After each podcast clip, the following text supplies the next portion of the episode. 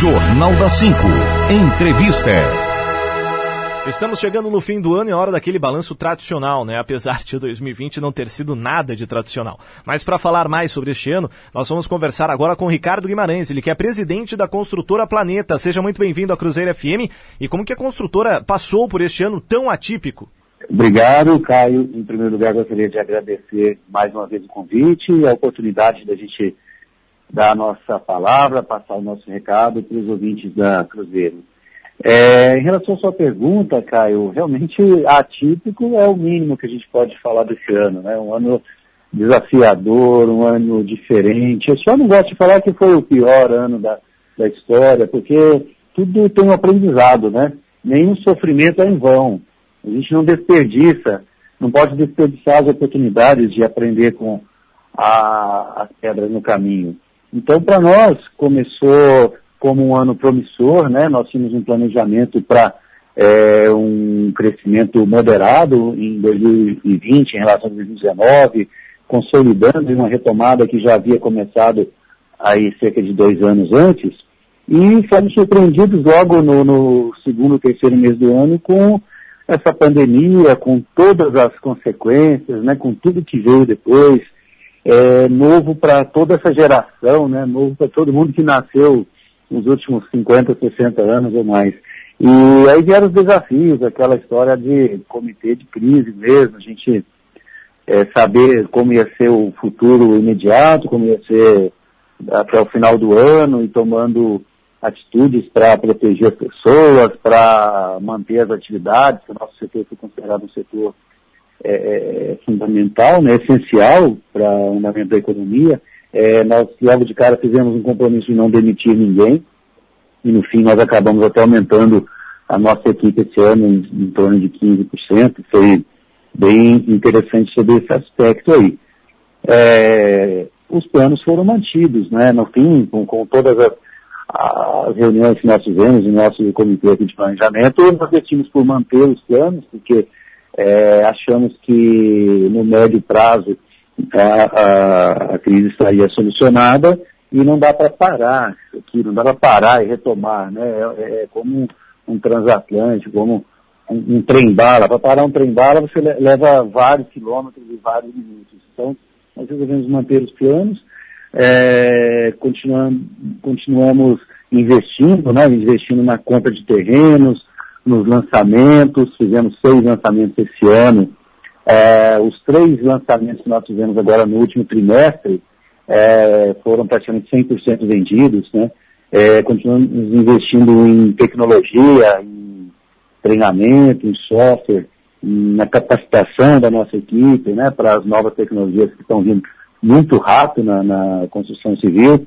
Segurança também foi uma coisa que nós tivemos que redobrar a, a, os investimentos. Então, assim, tudo que mudou, basicamente foi mais investimento, né? Investimento e aprendizado contínuo. Afinal de contas, nós estamos entre as 150 melhores empresas do Brasil para trabalhar, é, entre outras coisas, pelo cuidado com a capacitação permanente né, da nossa equipe. E ouvindo tudo isso em um ano tão atípico, fica aquela dúvida de que, claro, se aprendeu muita coisa durante o ano, mas tem um caminho, alguma fórmula mágica que a construtora usou para passar por esse ano com mais investimento, com contratação de funcionários. Como que a construtora conseguiu esse caminho? É, o nosso foco principal é nas pessoas e nos clientes, né? Então, é, nós decidimos no, logo no começo que iríamos cumprir todo o combinado com os clientes, principalmente os prazos de entrega. É, então, para conseguir manter o cronograma de entregas, o cronograma de atendimento aos clientes, é, nós tivemos que até aumentar a equipe, né? Nós tivemos que investir em atendimento remoto dos clientes, em trabalho remoto dos do nossos colaboradores também. É, a maior parte da equipe é, passou a trabalhar de casa, com muita responsabilidade, com bastante produtividade. Né? Tenho que louvar esse esforço que eles fizeram, né? Todos eles compreenderam a importância da contribuição de cada um nesse momento aí, é, e todos cuidaram muito bem do nosso negócio, cuidaram muito bem dos compromissos, e nós acabamos é, vencendo, né, e entregando é, os três empreendimentos que estavam previstos para esse ano, nós entregamos na data combinada, É, nós fizemos a nossa 53 terceira entrega esse ano, é, lembrando que todas elas foram feitas no, no, prazo, né? Então, assim, o grande desafio foi, usando aquela, aquela velha figura de linguagem, é trocar o pneu com o carro em movimento. É, nós não pudemos parar, nós tivemos vários obstáculos para desempenhar a nossa tarefa e tivemos que ser criativos, ser ágeis. Isso tudo aqui, cara, eu acho que o que a gente mais aprendeu foi que as decisões têm que ser tomadas mais rápido, né?